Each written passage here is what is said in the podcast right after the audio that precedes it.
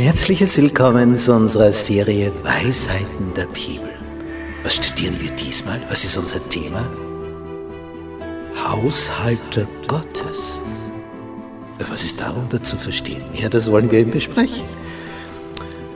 Ich halte mich an das, was der Psalmist geschrieben hat im Psalm 116. Wie soll ich dem Herrn vergelten all die Wohltaten, die er an mir tut? Und darüber wollen wir uns Gedanken machen. Wir halten so viele Segnungen von ihm. Wir haben das Leben von ihm bekommen. Wie kann ich ihm etwas zurückgeben? Wodurch? Wie? Auf welche Art und Weise?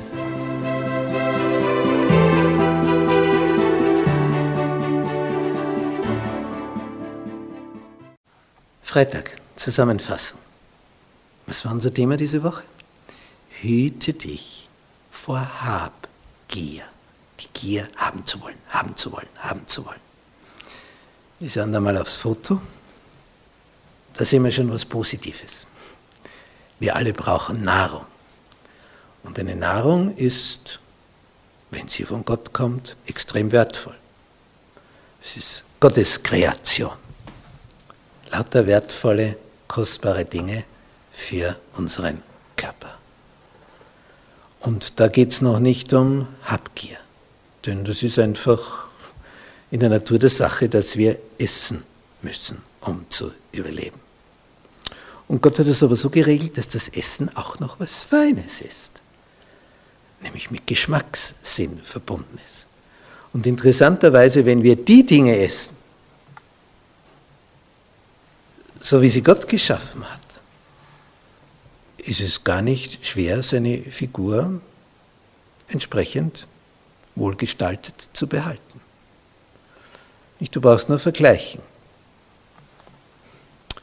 Iss eine Tafel Schokolade und iss 30 Schlangengurken, diese langen, dicken. Dann wirst du sagen, ja, 30, äh, ich, wenn ich eine runterbringe, das ist viel. Siehst du? Schaffst du eine Tafel Schokolade? Schaffen wir, oder? 30 Schlangengurken schaffen wir nicht. Was haben die zwei gemeinsam? Gleich viel Kalorien. Das heißt, wenn Gott etwas schafft, schaffst du es gar nicht, so viel Kalorien aufzunehmen. Schaffst nur ein Dreißigstel in dem Beispiel. Aber sobald Menschen anfangen, etwas zu produzieren, wird das eine Kalorienbombe und ist ganz wenig und weg ist es. Und die Devise ist dann, wenn ich nur noch aufhören könnte. Weil da sind natürlich gewisse Dinge drinnen, wo die Zunge sagt, ja, weiter und weiter und noch eins und noch eins. Wenn wir aber unseren Gaumen so angewöhnen, das heißt, hüte dich vor aller Habgier ist auch in Bezug auf Nahrung. Hüte dich, gierig hineinzustopfen, was Menschen weiterverarbeitet haben. Weil dort lauert das Fett. Aber im ursprünglichen, so wie Gott es gemacht hat, höchstens bei den Nüssen. Darum sollst du eben nur eine Handvoll nehmen am Tag und nicht die ganze Packung verzehren, auch wenn es dir noch so schmeckt. Hütet euch voller Habgier. Und wenn wir dann anfangen, nach Dingen zu trachten, das eigentlich weit über unsere Möglichkeiten hinausgeht, dann stürzen wir uns in Abenteuer, von denen wir uns vielleicht nie mehr erholen. Sei vorsichtig. Sei vorsichtig.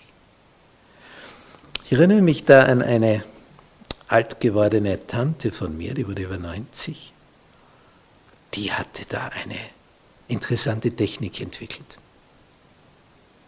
So als junge Dame hat sie sich Folgendes angewöhnt.